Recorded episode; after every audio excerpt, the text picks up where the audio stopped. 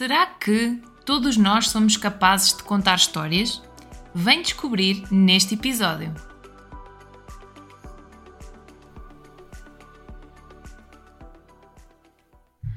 Olá, bem-vindos ao podcast Bem Fala Quem Está de Fora.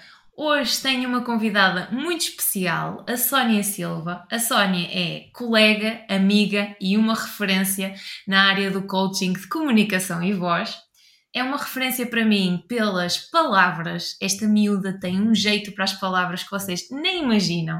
Tem, seja pela qualidade das palavras que utiliza, seja pela quantidade. É, é alguém que, que eu tenho como referência, que admiro imenso. Eh, ela adora falar em público, adora contar histórias, adora falar sobre comunicação e tem aqui muita coisa para acrescentar e certamente que vocês vão querer ouvir até chegar aqui passou por um período de transição de carreira. Eu também estou nesse período de transição e por isso mesmo nós vamos falar sobre transição de carreira.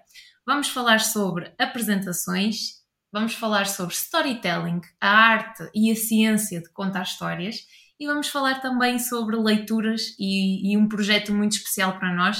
Os nossos caminhos foram se cruzando no coaching e também agora noutros projetos que nós estamos juntas. Uh, basicamente vou passar a palavra à Sónia, vocês vão ficar a conhecer esta voz e estas palavras que ela nos tem a dizer. Olá, Sónia! Olá, Daniela! Com uma apresentação assim eu fico sem palavras, seja na quantidade ou na qualidade, mas agradeço desde já uh, toda esta gentileza e sobretudo a amizade, não é? Portanto, estamos aqui para, para conversar. Obrigada pelo convite. De nada. Olha, vamos começar por quem é a Sónia. Explicar um bocadinho da tua história. Uhum, ok, então essa é a pergunta mais difícil, todas as que me passas colocar, uh, porque me sinto, lá está, um ser em transição. Uh, se tiver aqui de contar uma pequena história, vou buscar um filme que é o Benjamin Button e eu sinto-me neste momento a versão feminina e portuguesa, ou seja, parece que à medida que, que vou crescendo e tendo mais anos, sinto-me cada vez mais jovem, cada vez mais, mais leve. Uh, então a Sónia Silva é uma, uma pessoa que está aqui a, a deixar a, a criança sair de si e ser feliz com as coisas que, que faz. Uh, sendo um pouco mais assertiva, diria que sou uma algarvia sem sotaque, uh, sou uma pessoa que nasceu uh, no seio de uma família muito tradicional, portuguesa, com pais mais velhos, fora de Portugal.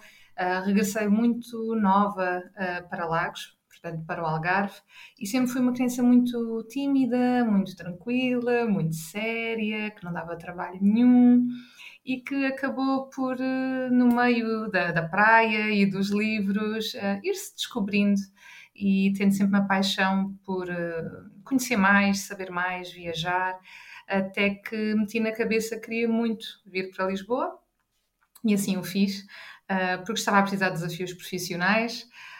então sou uma pessoa, sobretudo, que quer sempre mais saber mais, conhecer mais, conhecer mais pessoas. Uh, é aqui uma inquietude, por assim dizer. Sónia me inquieta. Me inquieta. Olha, e quem diria que vinhas de um perfil mais tímido, porque eu não sabia. Eu sei, eu, eu preencho aquele clichê. acaba por ser clichê, não é? Quantas vezes nós não ouvimos falar em apresentadores, grandes oradores, uh, que dizem oh, que eram mais tímidos ou introvertidos, e sim, eu era essa criança era muito sossegada um, e também como era validada por isso mesmo, eu ainda fazia esse esforço de cumprir. Uh, até que depois, ao longo dos anos, fui-me apercebendo da quantidade de oportunidades que, que perdia, não é? De, de, talvez não interagir ou não ir a alguns eventos, não era convidada, porque eu era muito séria, não é? Não era uma pessoa divertida, mas no fundo eu queria divertir-me. E então fui soltando essas amarras e talvez quem me conheça hoje em dia ainda que possa reconhecer às vezes um lado mais sério na parte profissional, acho-me alegre e simpática, que, era, que seriam qualidades que eu, enquanto criança, nunca, uh, nunca me eram dirigidas, não, é? não eram qualidades que fossem, ah, a Sónia é muito simpática. Não, não é. A Sónia não é simpática. Sim, e falaste de uma coisa que eu me identifiquei imenso, que é das oportunidades que ficaram lá para trás. Porque eu sinto, eu sim, sinto também, também isso, quando era aquela vontade de tu quereres falar, e eu sentia muito isto quando era na, na escola, nas aulas, eu sabia que sabia a resposta e que a resposta estava na minha cabeça, mas aquele ato de levantar o dedo e ter que falar e ter que dizer a resposta era aqui um bloqueio gigante. E, e, a comunicação para mim representava um peso enorme. Não sei se tu sentias o mesmo, como é que eram essas situações em que tinhas que expor a tua opinião. Olha, depende. Eu digo se fosse para participar sentada, lá está, porque eu, uh, eu era muito boa aluna e também era validada por uh, saber muitas coisas, não é?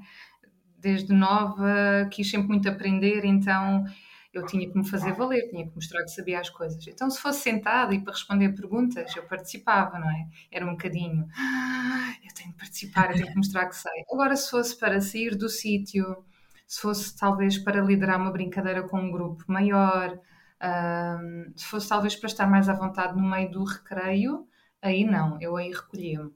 E, e, se fosse para, por exemplo, brincar com crianças que eram muito ativas e muito desprendidas e muito mandonas, eu aí tentava evaporar. e dizer, brincar convosco.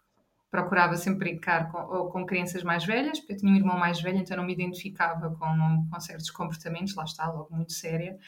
Uh, ou então eu sentia, ficava muito passiva se tivesse, lá está, uh, estes parceiros de brincadeira que fossem ou que falassem muito alto, ou que mandassem muito, eu aí então queria mesmo desaparecer. Não me revia nada. Eu também nada. sentia isso a nível de pares. A nível de pares. Quem era aqui muito extrovertido, muito espampanante, muito sociável, eu acabava por uh, afastar. Afastar e querer recolher-me e ficar, uh, ficar num ambiente mais calmo e mais descontraído. Que, que alinhasse aqui com a minha personalidade. Lá está, não que não gostasse das brincadeiras, mas eu não conseguia integrar-me. Então, eu, quando falo em oportunidades, às vezes era alguns hobbies, eu não ia para os hobbies porque eu tinha receio de, dos miúdos que iam lá estar. E se calhar eu queria muito fazer aquelas atividades de tempos livres, mas ui, e, e se não gostam de mim? E se corre mal? E se eu digo algo que não devo? E se eles não gostam das coisas que eu gosto? Uh, sabes? Então foi muito a partir daí mais da parte relacional que eu senti, que eu sinto que perdi oportunidades, não é? Não tanto da parte académica, uhum. mas da, da, parte relacional. E isso depois com o tempo, quando a pessoa chega à adolescência, começa a pesar muito. e então foi que eu comecei a ganhar consciência de coisas que eu tinha que, que mudar um pouco em mim.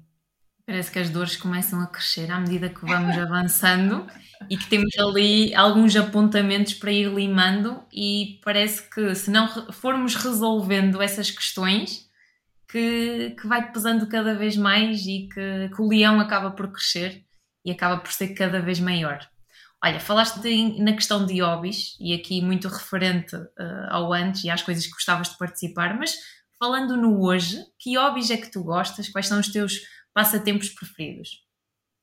Ok, então há coisas que ficam da, que eu tenho da minha altura de criança, que é o ler, o escrever e o desenhar. Portanto, eu, eu preciso muito de manualidades, de, de, desenhar, de pintar, escrever, por aí. São coisas que eu tenho desde, desde miúda e que ainda mantenho. E depois, no extremo oposto, atualmente eu que só quero é atividades ao ar livre. então, comigo, socialização. Então, uh, eu adoro praia e não compreendo as pessoas que dizem que não dá para fazer coisas na praia, porque eu consigo fazer tudo na praia, sobretudo jogar vôlei, que é a minha grande, grande paixão, uh, quando estou na praia. Gosto muito de dançar, muito, muito, muito dançar e curiosamente acho que a fluidez uh, da dança uh, é uma coisa que tem passado muito para a minha comunicação, a forma como eu mexo as mãos, as minhas expressões, então consigo muito bem combinar estas duas atividades. Uh, gosto muito de estar com os amigos, pois aquelas coisas que toda a gente gosta de fazer, como viajar, sei lá, aprender línguas também. Então, basicamente, tirando as coisas mais geeks, vá, nerds, tudo o que possa fazer na rua ou com outras pessoas, uh, como agora os discursos, que é uma coisa que eu também faço semanalmente, são os meus hobbies de, de hoje em dia. Uhum. E tu falaste aqui que não compreendes das pessoas que não. a parte da praia, não. não. então não me compreendes, que eu praia.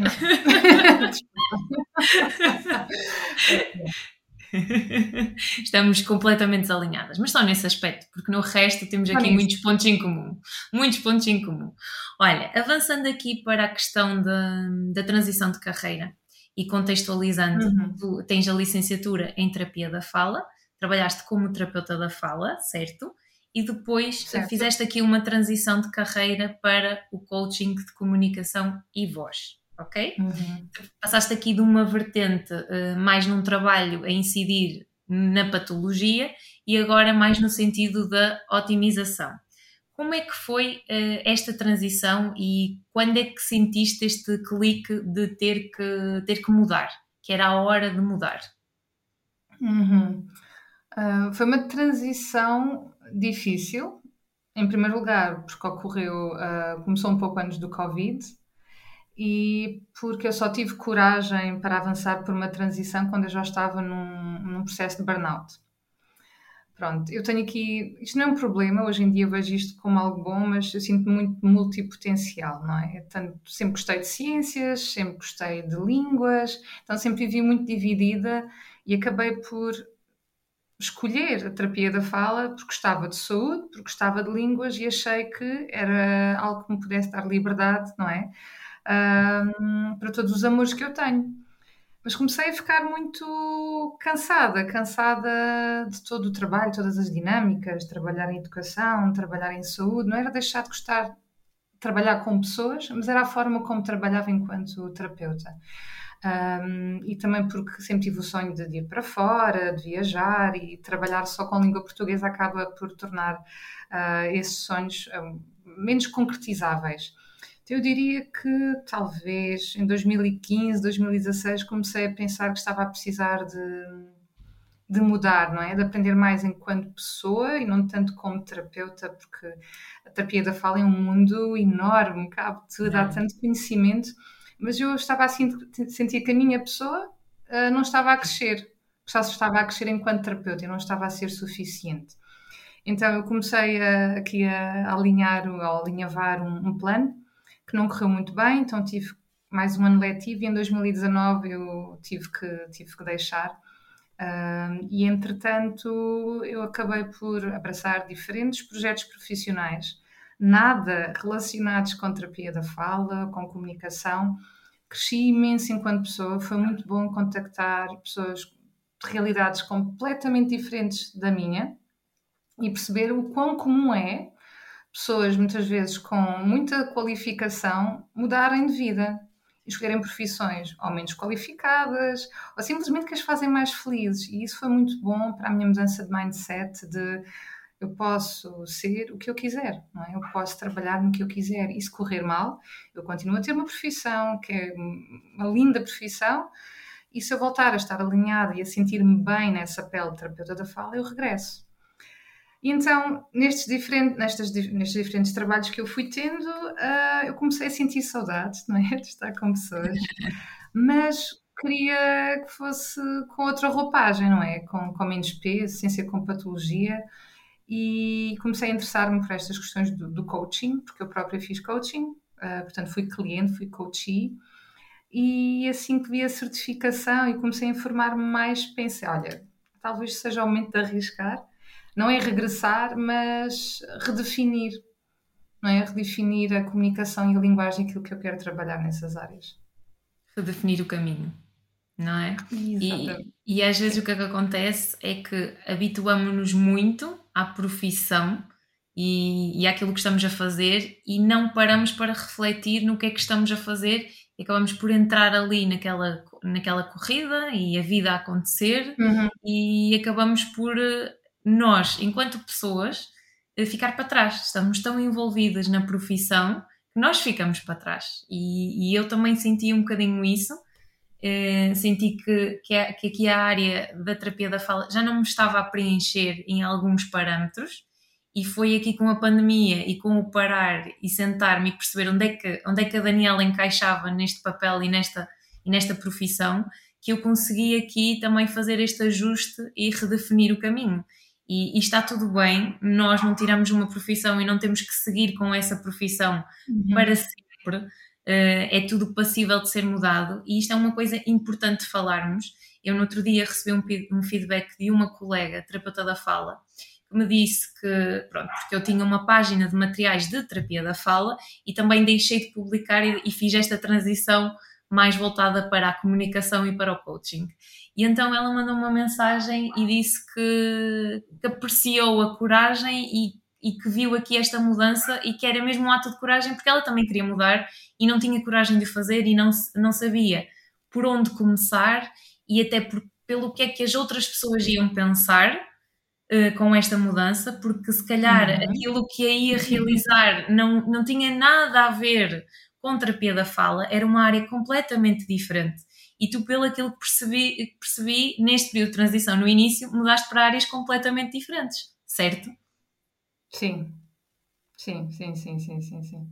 E, e sentes que isso também te acrescentou e também te deu bagagem para estares aqui onde estás agora com o caminho mais alinhado, certo? Sim, e... sem dúvida. Acho que o problema é mesmo o desequilíbrio, não é? Que há, abraçamos tanto o lado profissional que deixamos de alimentar-nos, não é? Enquanto, enquanto pessoa. E há pouco eu disse que adorava ler e escrever e a universidade tirou-me esse gosto. Passou a ser tudo tão técnico, não é? Ler e escrever para aprender e, e, e para ser boa terapeuta que eu deixei de fazer as coisas que gostava. E isso com o tempo uh, fez com que eu já não conseguisse olhar para a profissão com gosto, não é? Era, era já quase um, não digo sistema de escravatura, não é? Porque ninguém me obrigava a isso, eu é que me estava a obrigar e acho que não há uh, nada no mundo que, que, justifique isso, nem a opinião dos outros, nem o que vão pensar, isso não é importante e como eu disse, podemos sempre regressar a uma profissão. Então uh, foi uma transição necessária e ter estes trabalhos, porque lá está, eu fiz sempre tudo que é expectável fazer, não é? Passei todos os anos, fui sempre excelente aluna, fui para a universidade, não tive gap year nenhum. Acho que nunca parei muito para pensar o que é que eu queria fazer mais ou ter trabalhos muito diferentes, não é? Ou que não fossem comuns. E então é como se tivesse feito um gap year para me conhecer melhor. Então, sei lá, acho que fiz um pouco de, de tudo e trabalhei com pessoas, backgrounds tão, tão diversos e isso já vai faltar muito, muito na vida, não é? Porque quando trabalhas na educação, dás tempo com professores ou com educadores e de alguma forma, mesmo que haja algumas opiniões diferentes, mas acaba por ser muito semelhante. Às vezes precisamos ali de um, de um abanão, não é? Uh, e este abanão a mim fez-me todo, todo, todo o sentido. E como é que foi a reação dos outros? O que é que eles te disseram? Um choque. O que é que... Um choque. foi um, um, choque total. Um, já porque guardei este processo muito para mim e só algumas pessoas mais próximas é que sabiam ou eventualmente uh, sabiam que eu não me estava a sentir muito feliz. Daí até à tomada de decisão foi um grande choque e porquê? Lá está.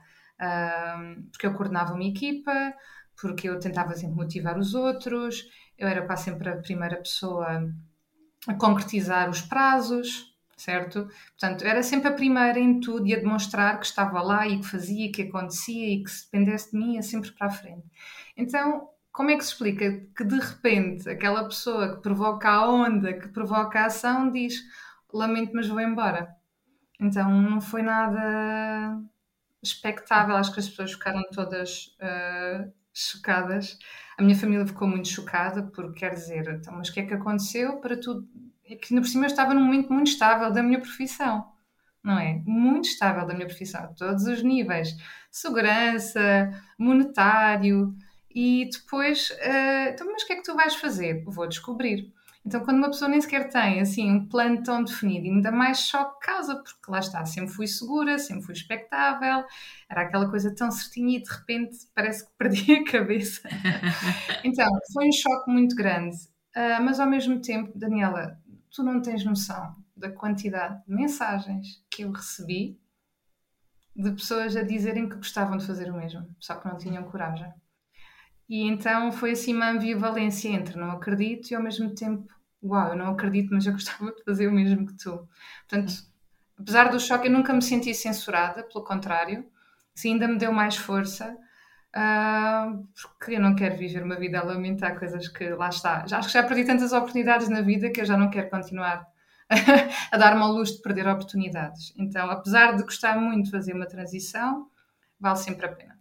E é demasiado comum e eu não quero viver uma vida comum, então vamos lá. É isso. E, é, e, é normal haver o choque. Eu no outro dia, no outro uhum. dia que quando eu, quando eu comecei, quando fiz a certificação em coaching, eu comecei a perceber que o meu caminho era por aqui e não pela terapia da fala. Houve um dia que estava a almoçar com os meus pais e pronto, eu disse de uma maneira assim muito assertiva: eu não vou ser terapeuta da fala a vida toda. Fez-se um silêncio, Sónia. E o meu pai, a olhar para mim, uh, super sério, e ele: desculpa, do género. Tiraste uma profissão, uh, andaste a estudar, tens a licenciatura, estás a trabalhar, tens essa segurança de já tens a tua carteira de clientes, já trabalhas no, no, nos sítios fixos como assim tu não vais ser terapeuta da fala a vida toda? E depois estive a desconstruir uhum. e eles foram compreender, tentaram compreender, mas não, não validaram a resposta, não, não lhes fez sentido para eles. Está tudo bem, porque aquela resposta Sim. é minha, é aquilo que eu quero fazer e a decisão é minha. E, e, e é estes atos de coragem que nós vamos tendo que nos fazem sentir mais livres e, e alinhados connosco. E não há preço, não, não se paga isso.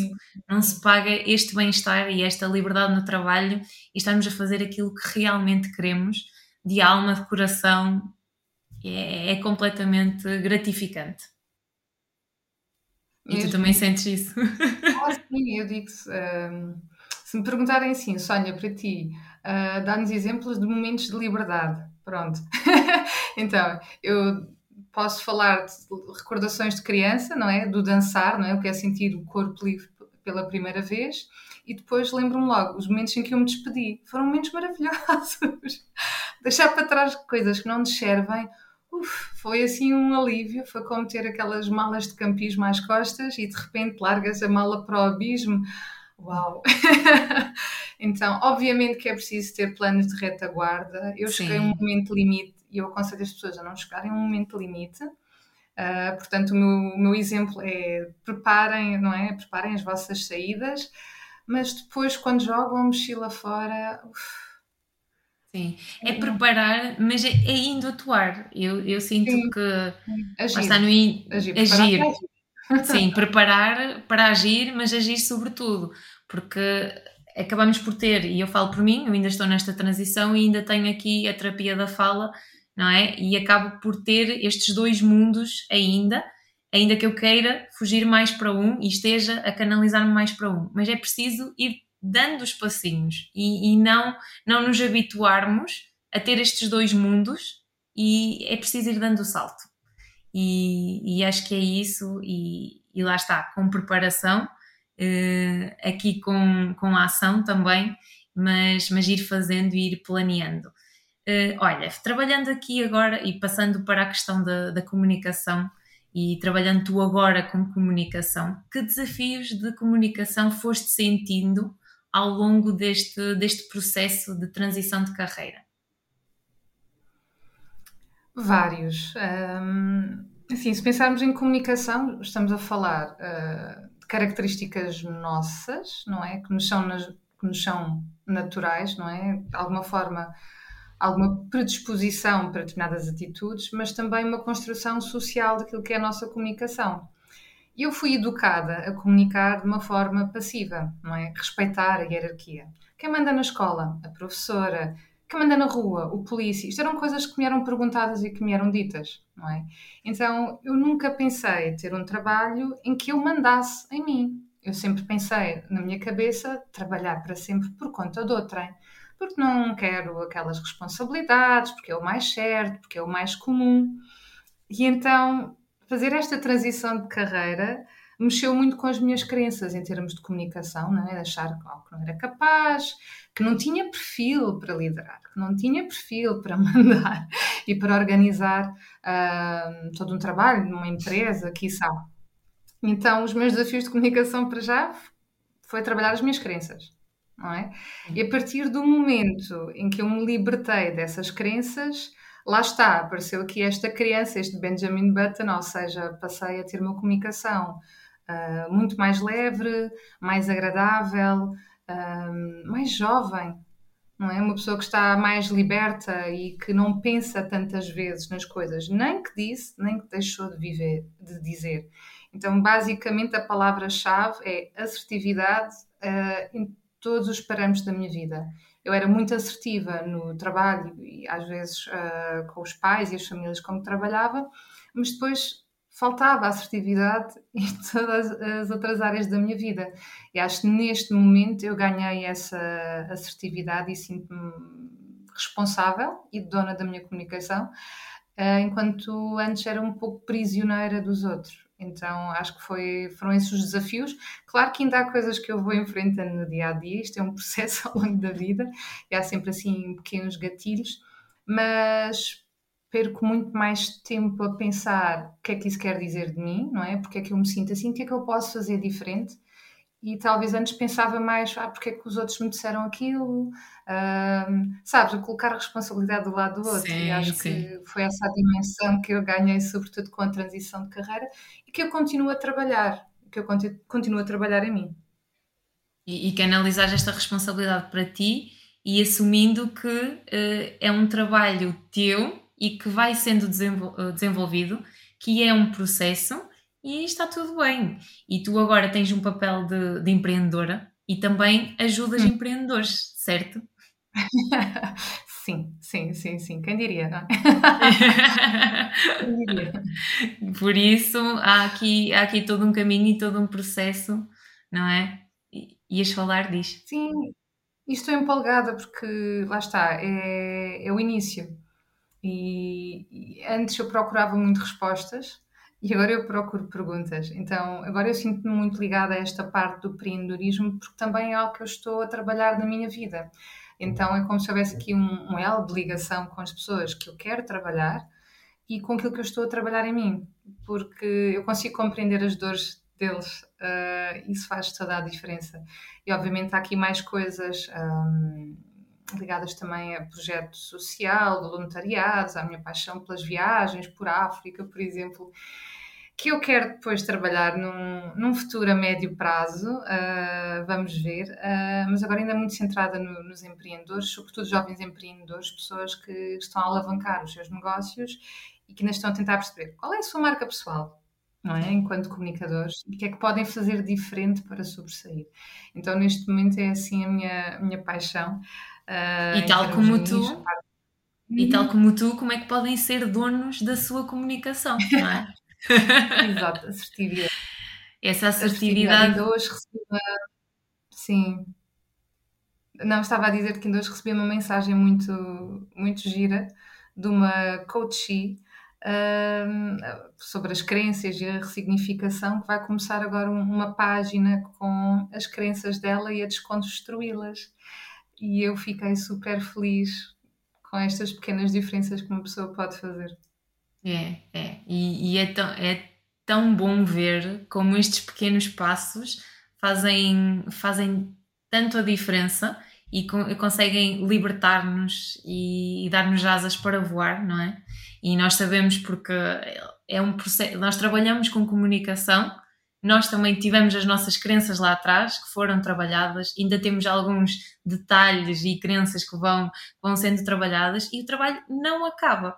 É, é, é todo um processo de, de, limar, de continuar e de, e de seguir, não é? Olha, avançando aqui, eh, pensando nesta, ainda nesta transição de carreira, qual é que é, qual, qual é a lição que tu retiras deste, de todo este processo uh, que estás a passar até hoje? Qual é, assim, a grande lição que tu retiras? Hum, a grande lição. Olha, nem, nem sei que te diga. Uh, porque quem sabe ainda posso fazer mais mudanças para, para a frente. Mas acho que a lição é que é mesmo muito importante pensarmos em nós mesmos, em primeiro lugar. E isto não é egocentrismo, não é egoísmo. é mesmo uh, cultivar a nossa essência, porque eu nunca vou poder ser boa profissional, não é? Ser boa terapeuta, ser boa coach, ser boa a trabalhar com outras pessoas se eu não estiver bem. E acho que as pessoas estão sempre a esquecer-se desse pequeno, grande pormenor. Ok? Então, isto é o mais importante. Saúde mental está sempre em primeiro lugar. Sempre se nós não estivermos bem, o trabalho não flui, nada flui na nossa vida. Ainda que pareça, pareça a coisa fluir, uh, não dá. Nós não estamos congruentes com aquilo que nós queremos ser, o trabalho e a vida não flui. E depois lá à frente olhamos para trás e, e a vida passa, porque a vida passa, a vida passa muito rápido. E mais vale a vida passar e nós estarmos alinhados connosco a fazer aquilo que realmente queremos do que estarmos nos isses e, e no medo que uhum. nos impede de avançar e de facto não, não fazermos nada, não é? Sim, e, e basta olhar à nossa volta. É, comecei a ver pessoas que eram más profissionais, não pela parte técnica, mas por viverem frustradas. E eu só pensava, eu não quero ser assim. Sim. Então tenho de mudar, se não quero ser assim fazer é mudar. é mesmo isso. Olha, vamos avançar aqui, falar agora sobre apresentações e storytelling. Storytelling, hum. que é uma hum. coisa que tu amas, certo? É uma paixão recente, todas as paixões que eu tenho. Primeiramente, falando aqui na questão de apresentações, que aspectos hum. é que tu sentes que devem ser tidos em conta quando, quando alguém precisa de preparar uma apresentação? Em primeiro lugar, clareza. E eu digo isto porque também às vezes é um problema meu, sobretudo quando, sobretudo quando é uma área da qual nós sabemos imenso, não é? Ou gostamos muito, queremos dizer tudo. E a questão é clareza. O que é que eu quero mesmo dizer, não é? Qual é a mensagem que tenho de passar? Tem que ser uma mensagem simples, senão não vai ficar. Para quem é que vai ser essa mensagem? Isso tem que ser claro como água. Eu posso querer falar sobre reciclagem, não posso falar da reciclagem da mesma maneira para a minha sobrinha de 6 anos, nem para o meu sobrinho de 13, nem para os meus pais, que são pessoas com baixa literacia. Então tem que haver uma grande clareza das pessoas com quem vou falar. Mas, sobretudo, o que eu quero que elas sintam, não é? Nós vivemos num mundo com tanta informação que é a emoção que está, que está por trás da mensagem que vai fazer com que as pessoas se movam, ou que pensem, ou que se sintam entretidas, não é? E aí corresponde ao propósito. Então diria clareza, depois propósito, não é? A minha mensagem é suposto fazer o quê? Será que eu quero informar? Será que eu quero entreter? Será que eu quero persuadir? Porque depois a forma como eu vou falar, não é? A forma uhum. que eu vou falar está ligada a esse propósito se pensarmos numa aula de português, a forma como a pessoa fala, não é? Quando está a informar, educar, ensinar, é diferente de, de, um apresentador de televisão que nos quer entreter, não é? A forma como falam é completamente diferente. E se não há clareza sobre isso, se não há essa congruência, a apresentação não vai correr bem, certo? E depois é ser simples, que é outra grande dificuldade das pessoas. Como, geral, ser, sim, como ser simples num mundo tão complexo, não é?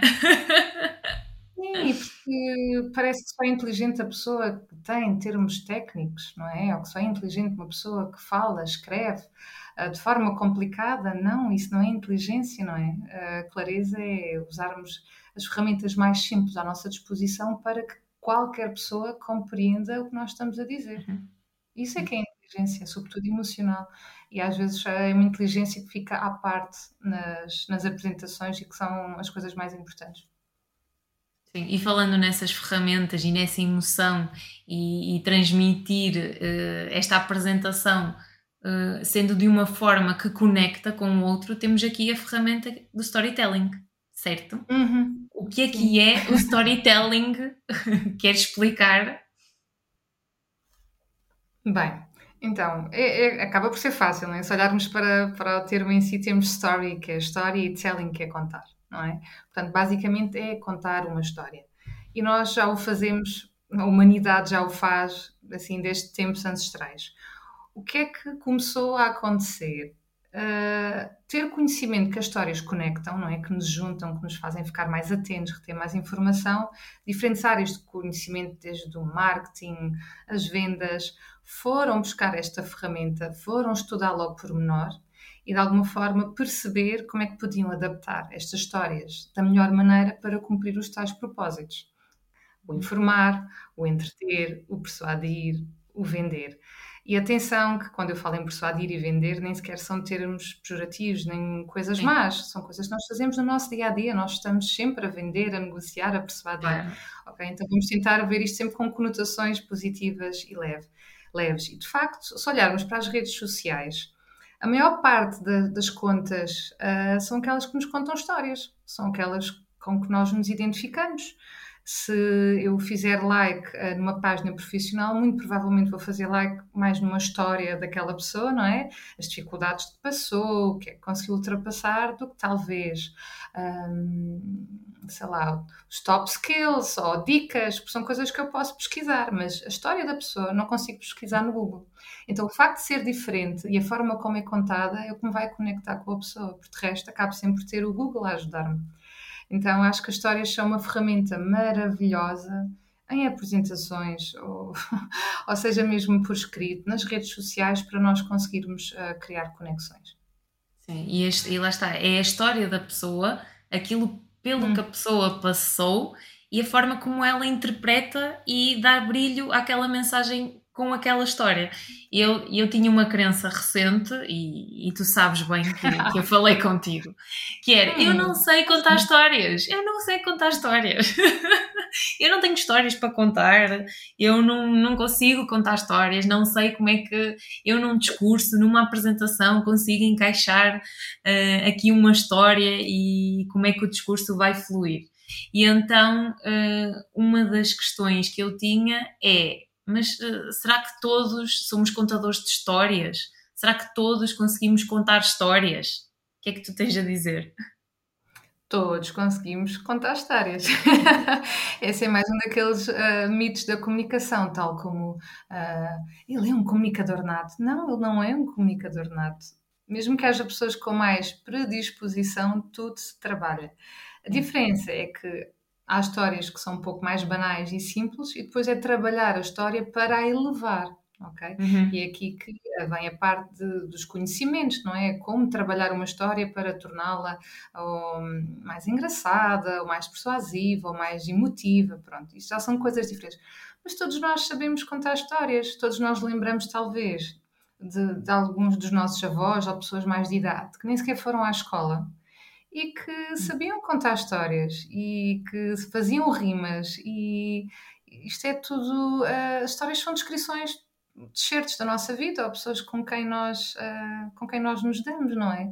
Portanto nós temos sempre esta meta inalcançável de ter de ser a melhor história de ser Sim. uma coisa mais sei lá Eu maravilhosa senti... que toda a gente vai adorar não, todos nós somos capazes de contar histórias, pois a diferença está em o que é que eu posso fazer ou como é que eu posso contar a história da minha maneira, da melhor maneira, para que uh, as pessoas fiquem atentas, não é? Ou para passar uma mensagem. É, pronto, é mais essa a diferença, mas todos nós somos contadores de histórias. É isso. E o que é que eu sentia, Sónia? Era que quando eu pegava, uh, quando eu incluía uma história, como eu tinha esta crença que não estava identificada e eu acabava por, eu não consigo, esta parte do discurso vai sair mal. E saía mal. Porque a verdade é que eu já estava, eu não consigo contar histórias, por muito que eu escreva uma história, eu perceba a emoção que tenho que dar à história, eu travava na hora de contar a história. Porquê? Porque a minha crença é, eu não consigo, era, era neste caso, eu não consigo contar história, histórias. E o que é que aconteceu aqui e o que é que me serviu para destravar? Foi aqui na questão do podcast. Eu comecei a contar histórias naturalmente à medida que ia gravando os, os episódios. E dei por mim de estar tão à vontade e surgir uma história. E então fui ativar aqui a questão da crença de espera lá, Daniela, tu contaste uma história. Olha, fui rever, fui rever e eu, espera, mas a história, até foi uma história do, do teatro e a minha relação com o teatro. E foi quando eu fui rever, tive feedback e pensei, olha, eu contei uma história sem estar planeado que tinha que contar uma história e surgiu no momento. e serviu para desconstruir esta minha crença em relação às histórias. Claro que ainda há trabalho a fazer, eh, porque é um processo e, e, as histórias não é só pegarmos numa história e, e dizê-la, há aqui etapas, há aqui formas de, de a melhorarmos, eh, mas este destravar foi fantástico, porque acabou por ser libertador e por eu sentir mais, mais segurança e mais leveza do género, ok, eu já contei uma história, agora bora lá trabalhar mais histórias e bora lá ter mais conteúdos para histórias e olhar para o meu mundo e ver histórias. Porque eu antes uhum. estava formatada de eu não consigo, eu não tenho histórias. Ponto. E agora eu consigo ter a sensibilidade de uh, olhar para aquilo que está a acontecer, observar e perceber onde é que pode encaixar e como poderá ser um tópico para uma história futuramente. Não sei se, se tens algum comentário a fazer. Claro, eh, isto é tudo uma questão de processo, porque nós queremos passar do eu não sei contar histórias para passar a contar histórias maravilhosas. E para passar do não contar até serem histórias maravilhosas, há um tempo, não é? E nós queremos sempre saltar esse tempo, esse processo. E depois perdemos um pouco parte da diversão. Eu, ultimamente, com esta questão das histórias e dos discursos que ando a fazer, eu até já encontrei mais uma maneira positiva de olhar para as histórias menos boas da minha vida, que é, olha, vai ser uma história para eu contar daqui a uns tempos. E a verdade é que tenho usado isso e até tenho dado essas dicas aos meus clientes de criarem as suas próprias histórias, podem ser as coisas mais pequenas, desde uma desavença com, com um vizinho, uh, desde alguma coisa que observaram na rua de diferente, uma viagem, não interessa. Um, nós temos sempre esta capacidade de colocarmos outras lentes e de nos permitirmos de ir escrevendo pequenas coisas e depois com o tempo aparecem ligações do nada, não é? Quando menos estamos à espera entre as histórias e depois faz todo o sentido. Olha o folheto é Lidl da minha avó. o folheto Lidl da minha avó. E, e, foi, e foi isto. No dia que eu decidi que ia escrever e ter um bloquinho para histórias, eu comecei a olhar para o hum. mundo de outra maneira. E, e, ao ver a minha avó com um folheto na mão, pensei: isto é uma história para falar sobre, para ter aqui uma moral e, as, Sim, e conseguir. Pode ser um bloco. Exatamente. Eu tenho duas ou três coisas diferentes que é para não ter desculpas de não escrever quando alguma coisa acontece. Então tenho post-its, tenho blogs, tenho telemóvel, tenho Notas. diferentes aplicações eu aproveito tudo e tudo o que me vem à cabeça eu aponto e depois dou por mim e eu penso na tua história do folheto do Lidl, como é que uma coisa tão simples pode nos dar uma mensagem tão forte.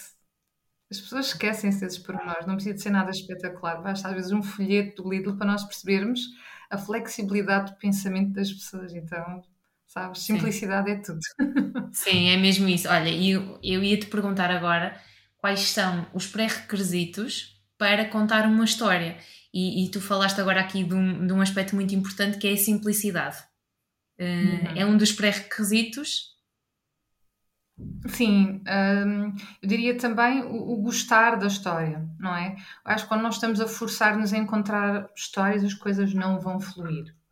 Então tem que ser uma coisa para já com que a pessoa se identifique, que é para a história ser autêntica. Uh, se pensares bem, nós ouvimos histórias dos nossos amigos e acabamos por andar a trocar as histórias entre toda a gente.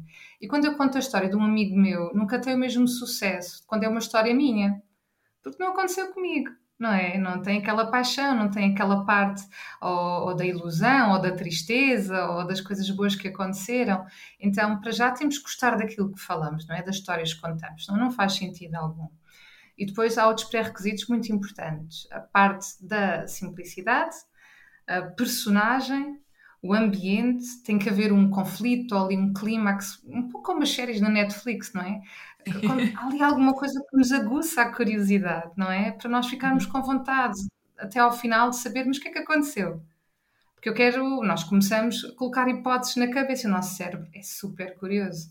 Então, um pouco chegar ao fim para saber se tínhamos razão, se aconteceu aquilo que nós achávamos ou se vamos ser completamente surpreendidos. E é aqui que o storytelling tem o seu quê diferente da história comum que é tentar ter um clímax, tentar ter uma mudança, levar até ao final esta curiosidade, esta capacidade de reter para depois nos absorver com, com um final que, que acaba por ser memorável, mesmo que seja simples, não é?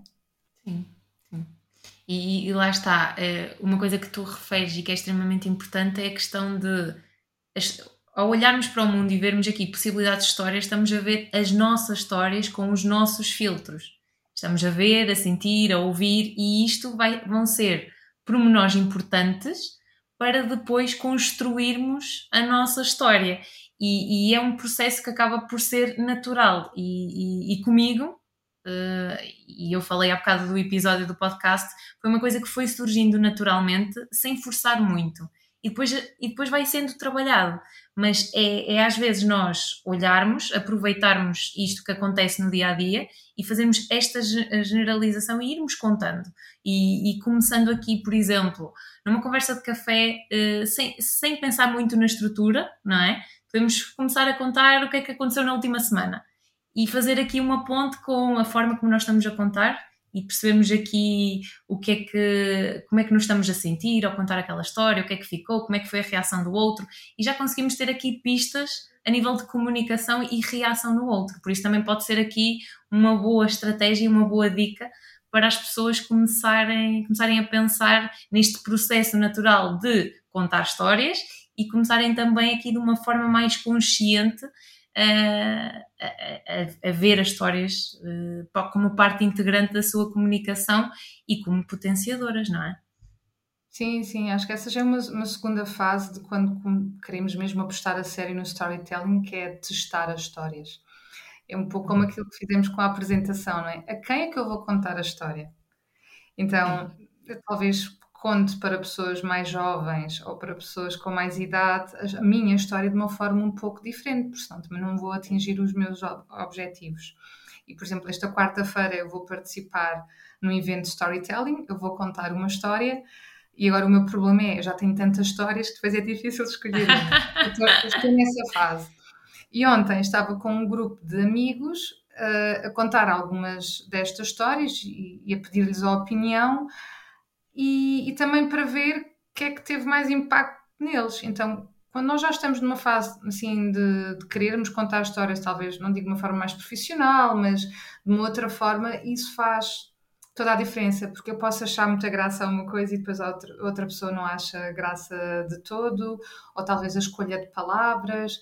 Portanto, ter já aqui um pouco mais de, de estratégia, mas para mim o que é sempre mais importante é olhar para a cara das pessoas e à medida que eu vou contar a Sim. história, perceber o que é que eles estão a sentir. Sim. Então, só para tu perceberes, eu neste momento, a história que eu nem tinha pensado todo para a temática de quarta-feira, muito provavelmente vai ser a história que eu vou contar, para as pessoas ficarem um pouco abertas a ouvir-me. Então, uhum. se calhar é uhum. esta que vai ter de ser, eh, porque esta é que vai aqui promover a, a mensagem que eu quero passar. Que é isso, depois tu lês e interpretas o que é que os outros estão a sentir e percebes em que medida é que essa poderá ser uma boa história para tu contares e causares mais impacto naquela mensagem Exatamente. que tu queres passar. E é este jogo de cintura que, que acabas por ter. É, e o engraçado é que eu estou tão envolvida neste processo que eu ontem à noite já estava deitada na cama e deu-me um insight final porque é que aquela história era a história. Porque na verdade volta novamente a tocar nas minhas crenças de não me ponham dentro de uma caixa. eu quero viver fora da caixa. Sim, então sim. pensei, depois tem de ser esta história, tem de ser mesmo esta, porque caiu a ficha, não é? E às vezes o contar histórias uh, não tem mal procurarmos outras pessoas para contar as nossas histórias, porque os comentários deles também nos ajudam a melhorar a nossa história e às vezes a percebermos de coisas que nós ainda não tínhamos reparado. Sim, sim. E, é mesmo, e, e a importância do feedback. E mesmo aqui eu estou em estou numa fase a nível de contar histórias diferente da tua, mas há muito esta partilha também entre nós e, e este contacto que eu também quero ter contigo para me ajudares a contar histórias. E somos da mesma área, so, trabalhamos as duas comunicação, mas é também nesta entreajuda que nós crescemos juntas e juntos, certo? E, sim, e acaba sim, por ser isso. Alguma coisa a acrescentar aqui nas histórias, Sónia? quero continuar a ouvir as tuas histórias, basicamente. vou fazer por isso. histórias juntas. Escrever histórias juntas. Claro que sim. E agora, por falar em escrever histórias juntas, vamos também contar às pessoas e a quem nos está a ouvir, uh, vamos falar um bocadinho sobre o nosso projeto. Eu, juntamente com a Sónia, temos um projeto que se chama Livro Voo, que conta também com histórias com livros, exatamente, conta com, com o David Guerreiro, ele também irá ser meu convidado do podcast. É um, um projeto a três e, e, envolve aqui muito, muita leitura, leitura, livros, escrita, partilha e, e olha, estou a crescer imenso neste projeto. Uh, é, tem sido uma descoberta, uma aventura. Uh, acaba, acabamos por rentabilizar aqui a questão da leitura, porque muitas das vezes nós não temos tempo para ler, tempo para ler tanto quanto gostaríamos, porque as informações acabam por ser muitas, o gosto por ler é imenso. Uh, o que eu sinto também é que, como o coaching de comunicação vai, vai beber aqui a várias, a várias fontes, não é? A várias áreas e temos que mexer aqui com muitas áreas, um cruzamento de, de diversas, diversas áreas, basicamente, e em que temos que, que, ir, que ir aprendendo de tudo um pouco para conseguirmos alinhar. E então, este projeto surge nessa necessidade de termos aqui uma leitura partilhada, partilharmos opiniões, partilharmos perspectivas, partilharmos aquilo que nós andamos a ler, para conseguirmos acrescentar ao outro e acrescentar a quem nos lê, não é? Informações aqui na questão de, da comunicação e da leitura, podes acrescentar uma história se quiseres.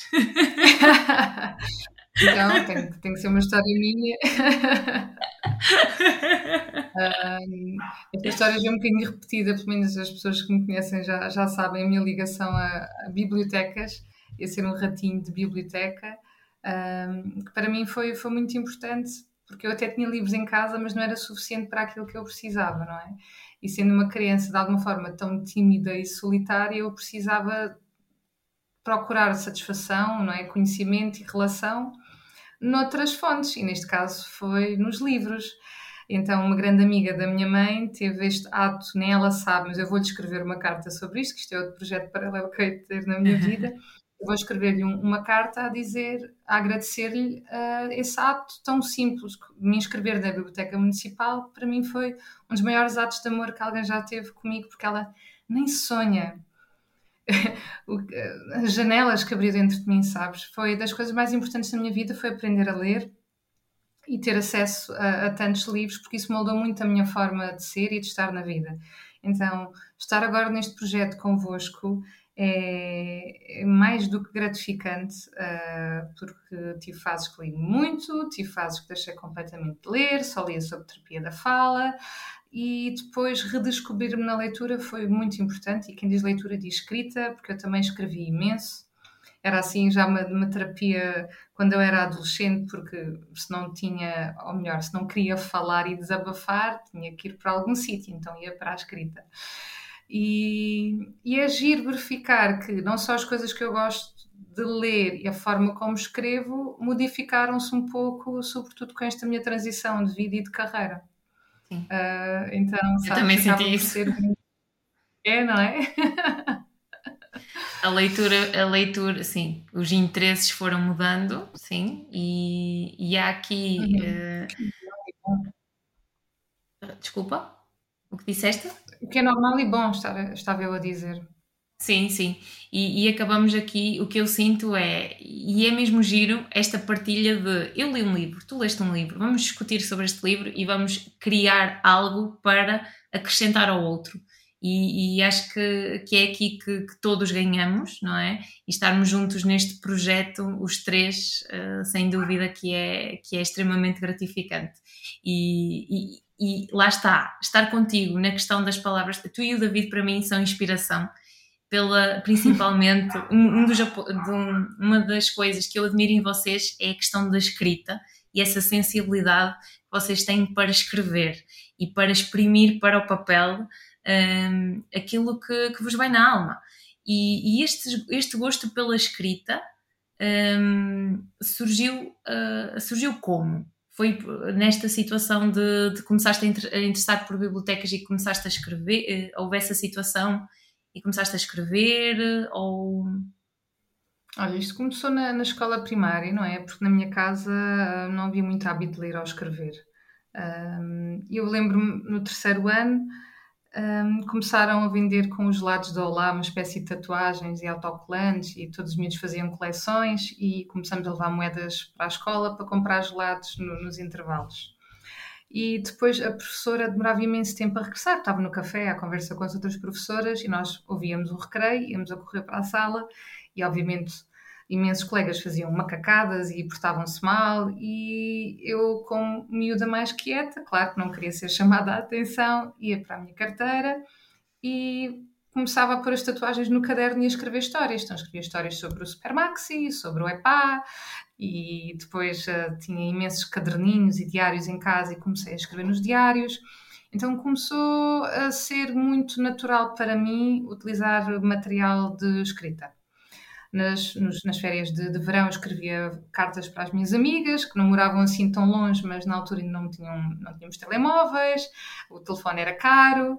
Então a escrita começou desde muito nova a fazer muito parte da, da minha vida e eu até ponderei ser escritora, assim, nos meus 16, 17 anos. Depois apareceram os blogs e eu iniciei um blog com, com um grande amigo meu ainda antes de surgirem as redes sociais. E depois com as redes sociais, as mensagens, pronto, a minha escrita eh, acabou por matar um pouco a minha escrita e a minha vontade uh, de o fazer, uh, até novamente precisar de desabafar e, e, começar a utilizar o journaling. E, e cá estou novamente a, a escrever. E lá está, num registro muito diferente porque eu antes, se calhar, escrevia não só porque gostava, mas como exercício de ser erudita, não é? De saber uhum. e de mostrar que eu gostava, de ter essa validação de pessoa que sabe palavras difíceis. Eu agora não sinto essa necessidade, então eu escrevo mesmo por, por prazer. E, e, curiosamente, escrevendo agora de uma forma bastante mais simples, acho que é muito mais sensível. E vou a workshops, vou a oficinas e, e, é bom sentir que quando leio aquilo que escrevo as pessoas ficam, ficam sensibilizadas e se calhar antes não sentiam, não é? Era um exercício assim. Um e é essa questão, o que é que eu vejo. O que é, sim, e o que é que eu vejo na tua escrita? É essa eh, simplicidade e, e, e, é essa tesourinha que às vezes já ativa. Porquê? Porque há às vezes esta tendência e de de querermos escrever e queremos passar para o papel aquilo que nós estamos a pensar e muitas das vezes escrevemos, escrevemos, escrevemos, até acabamos por se calhar dizer uh, a mesma coisa em duas frases diferentes e, e tu tens este sentido muito prático e direto e ao mesmo tempo ativas essa tua sensibilidade que dá cor e brilha à mensagem e, e, seja na escrita, seja aqui nas histórias também. E tu fala, fizeste a ponta aqui que começavas a escrever as histórias naqueles papéis, e, e, se calhar aqui também já havia esta aspirante storyteller. e as peças agora começam a encaixar, quem sabe? Não é? Sim, sim, vamos ver, vamos ver. Uh, acho que também ter passado. Uh, a rever né, coisas que as minhas colegas escreviam, uh, os relatórios, e depois ainda fiz uma pequena formação de revisão de texto. E olha, como é que eu posso escrever isto de outra maneira? E depois é muita questão da autoconsciência, não é? Eu comecei a ganhar muita consciência das minhas bengalas quando escrevia, uh, da forma como eu escrevia, às vezes um pouco complicado. Eu, como é que eu posso fazer isto de outra maneira? Isto são sempre exercícios, é sempre um processo. E, e sempre que tu praticas, tu vais melhorar. Então, eu acho que quando tu defendes muito o escrever bem, o falar bem e tu depois não te pões à prova, é como se faltasse qualquer coisa. Então, é continuar agora neste processo de, de escrever, de ser simples, um, e, e, eu tenho visto que tem dado muito mais frutos agora, que desliguei o, aqui o complicómetro e que as coisas passaram a fluir melhor. É, é, isso, e é praticar aquilo que nós estamos a vender, não é? E que aquilo que estamos uhum. a falar. E, eu falamos já um bocado das histórias, eu também estou a trabalhar a parte das histórias e estou a tentar conseguir pôr isso em prática. Na escrita, também contigo e aqui as pessoas de referência e andarmos com pessoas que efetivamente nos motivam, que isto também é importante, não é? Porque nós juntos somos mais. E, e eu, desde que tenho este projeto contigo e com o David, eu sinto que a parte da escrita era algo que eu também queria melhorar e eu estou a conseguir escrever todos os dias, Sónia. Estou a conseguir também, estou a conseguir um, incluir as histórias uh, no meu discurso e é este processo que se vai fazendo. E, e, e, é isto é isto mesmo que é bonito de se ver e também é a quem nos está a ouvir é muito importante nós percebermos qual é o ambiente e por quem nos cercamos, quem é que está ao nosso lado, porque o ambiente é muito importante, com quem nós queremos estar, com quem nos permitimos estar e com quem nós queremos trabalhar, partilhar conhecimento, partilhar dúvidas, partilhar experiências. E, e é mesmo isto, porque eh, nós evoluímos em conjunto. E o processo sozinho não tem graça, não tem piada e para mim não chegamos a lado nenhum. Só juntos é que faz sentido.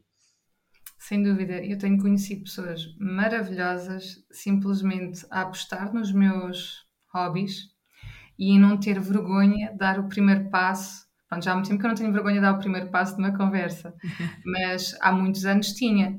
E ter modificado isso tem-me proporcionado relações profissionais e pessoais maravilhosas. Um, eu agora, às vezes, até tenho pena de não ter desafios de comunicação tóxica porque me dou com demasiadas pessoas em quem me revejo. É verdade, é verdade. Sim, sim. Às vezes penso, está-me está a fazer falta estar com pessoas que não estão no mesmo comprimento de onda do que eu, para eu saber como reagir e como comunicar, porque eu, neste momento eu sinto-me uma pessoa que tem uma vida de luxo, porque eu dou-me sobretudo com pessoas que eu gosto e que me inspiram e que eu admiro. E então, eh, às vezes até parece, será que depois vou estar preparada quando tiver um grande desafio da comunicação? Eu acho que vou estar, mas faz diferença. faz diferença. E, e, eu também sinto isso, e, e, houve decisões que eu tive que tomar e conversas difíceis que eu tive que ter neste processo também de transição. E, e é mesmo isso: é, nós acabamos por ter essas conversas decidirmos-nos, começarmos a alinhar o caminho e chegamos a um nível em que, como também trabalhamos comunicação e conseguimos perceber aquilo que queremos e, te, e temos este processo de autoconhecimento, o que é que nós queremos, para onde é que queremos ir e esta comunicação se vai moldando e, e, estas pessoas que estão à nossa volta, que nós queremos que realmente estejam à nossa volta, estes desafios vão começando. Claro que há desafios de comunicação, mas no sentido de ter uma conversa difícil, um conflito para lidar. Eu agora tenho muito menos desde que eu comecei efetivamente a assumir responsabilidade, a assumir esta assertividade, a resolver o que tinha que resolver na hora, porque é isto. Uh, tens que ter uma conversa difícil. Ok, trabalha essa conversa difícil, tem essa conversa difícil, vais ficar mais livre, vais ficar mais alinhado contigo, o tempo vai avançar e tu vais perceber que, que vai ficando mais leve. E, e, à medida que eu vou resolvendo, é mesmo isto que tu, que tu estavas a partilhar. Estes desafios de comunicação assim de carga que antes pesavam, e eu sentia isto, antes era um elefante que eu tinha, era aquelas, aquelas conversas em que não dormia à noite, e eu que uhum. adoro dormir. as minhas horas de sono, mas eu não, não sinto isso. E, e se tenho aqui alguma, alguma conversa para ter, mas não tenho assim nada assim. Claro que há coisas do dia a dia, há conflitos mínimos que vão sendo, mas o facto de estar muito mais, mais assertiva e mais consciente da comunicação e permitir-me resolver logo a situação faz com que este elefante não tenha o elefante atrás das costas e fique tudo muito mais leve. Sim, sem dúvida, concordo contigo. É muito bom deixar os, os elefantes à solta noutro sítio qualquer. Voltando aqui aos livros, eu ia te perguntar agora qual é o teu top 3 de livros preferidos, ou que impactaram a tua vida e que tu guardas com carinho no Isso teu não coração. Se não se faz, é pergunta difícil. Eu estou-te a perguntar, mas eu também não saberia responder. Quase. Desculpa-me arranjar esta analogia, mas é quase como perguntar a uma mãe qual é o filho preferido. Isso não é muito. Uh, ainda por cima, eu sou poliamorosa nos livros, leio muitos ao mesmo tempo, mas uh, há um que, que eu acho que, que é um grande marco na minha vida, que é o meu pé de laranja lima uh, do José Mauro Vasconcelos, se não estou em erro. Foi o primeiro livro que eu li ainda, é infanto-juvenil livro, mas é um livro muito pesado. Muito pesado no sentido de emocional. E foi o primeiro livro que me fez chorar.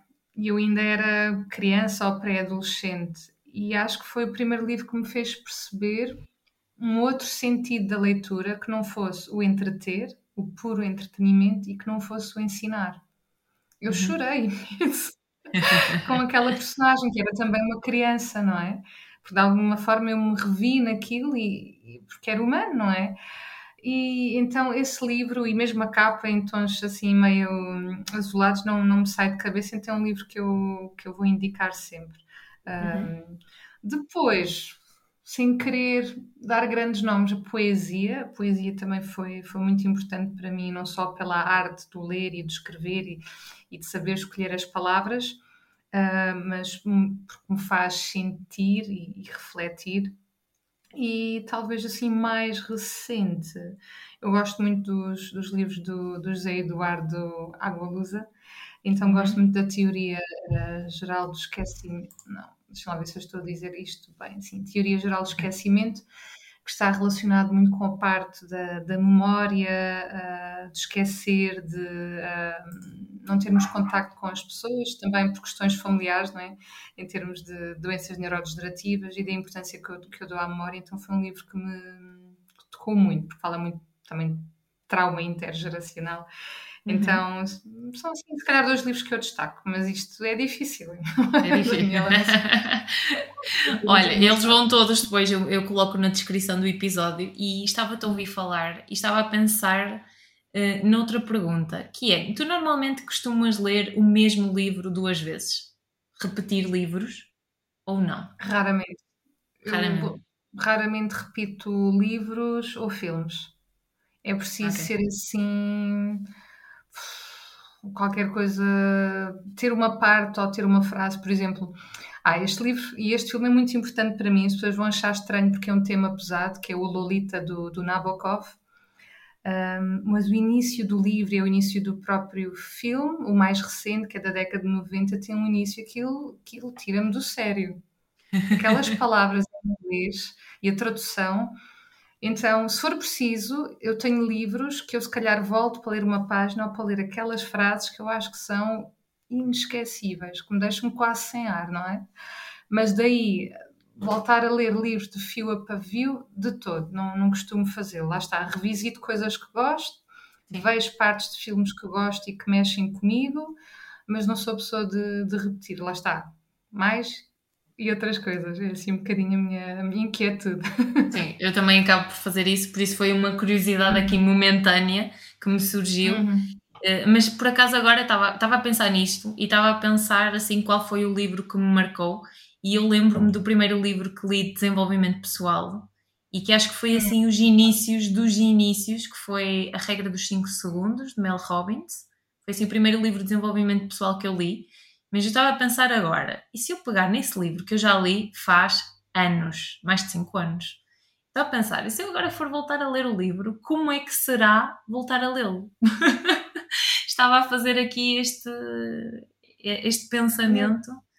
Uma boa memória, porque o meu primeiro livro de desenvolvimento pessoal, acho que foi um dos poucos livros que eu li duas vezes, portanto, foi o Levantar Voo, portanto, da metodologia disso. Sim, sim, sim. E, e, e, e livro de comunicação? Qual foi assim o primeiro que tu leste? Bem, por um lado acabou por, por ser esse. E depois, ironicamente, uh, eu tive o livro do Dale Carnegie Anos e Anos a Fio. Nunca lhe dei grande interesse, uh, porque ele tem vários, mas ali era o caso do como influenciar uh, pessoas. Uhum até, até anos mais tarde perceber que tinha uma grande riqueza entre mãos. Sim. e a pensar como é que eu desperdicei tantos anos da minha vida sem ter lido este livro. Fez-me muita falta. Sim, sim. Por exemplo. E, e eu foi, foi o do TED, que acho que foi assim o primeiro livro de, de comunicação que, que acabei por ler, do Carmine Galo, se não estou em erro. Uhum, uhum. Também tenho. foi assim, uou, wow, quando eu li eh, a parte da construção de apresentações, acho que ficou aí o bichinho, ficou aqui o bichinho uhum. para a parte da, da comunicação. Da comunicação. Olha, voltando aqui à questão da comunicação e para finalizar, nós já estamos aqui há uma hora a falar, não parece, mas Mas já é uma horinha. Mas é bom quando a conversa flui. Sim, sim. Olha, pensando em comunicação e pensando aqui num conselho, num conselho que tu darias a alguém que quer começar a trabalhar a comunicação, eh, qual é que era o conselho que tu darias a essa pessoa? Começar. não perder muito tempo, não é? Começar. E pode ser mesmo baby steps, não é? Passinhos de bebê. Acho que, em primeiro lugar, para já, o que, que que é melhorar a comunicação, não é? Lá está, clareza. Eu vou ser repetitiva, mas é importante. É clareza, é autoconsciência, não é? O que é que na minha comunicação me está a magoar? O que é que me está a deixar para trás? Eu posso falar por mim, eu tinha muita dificuldade em falar com pessoas como fossem ou hierarquicamente superiores ou que eu desconhecia de todo. Então o primeiro passinho foi permitir-me, num ambiente mais controlado, a falar com alguém que eu não conhecesse tão bem, não é? ou não ter dificuldade de expressar a minha opinião. E podem começar por ser coisas muito pequenas, mínimas, não é? Já é um início.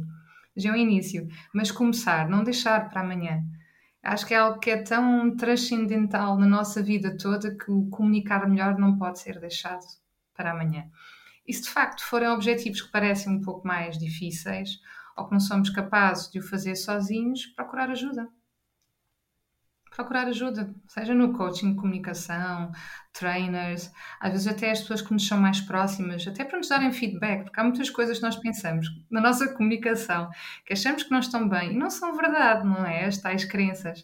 Então, procurar por, por pessoas de confiança, pedir o feedback também é muito importante e acho que são os primeiros passinhos, não é? Clareza, começar, pequenos passos, pessoas de confiança e pedir feedback e quando e se necessário, nunca ter dificuldade em pedir ajuda. Sim, sim, extremamente importante. Pedir ajuda. E, e lá está, a ajuda não, não é necessariamente ir logo procurar um coach, pode ser mais perto, um amigo, uma opinião. E, e, e estes, estes baby steps que tu falas, eu até chegar aqui à gravação do podcast e gravar o podcast, e eu treinei em mandar mensagens de áudio, que para mim era um filme, mandar mensagens de áudio. Por isso, é isso.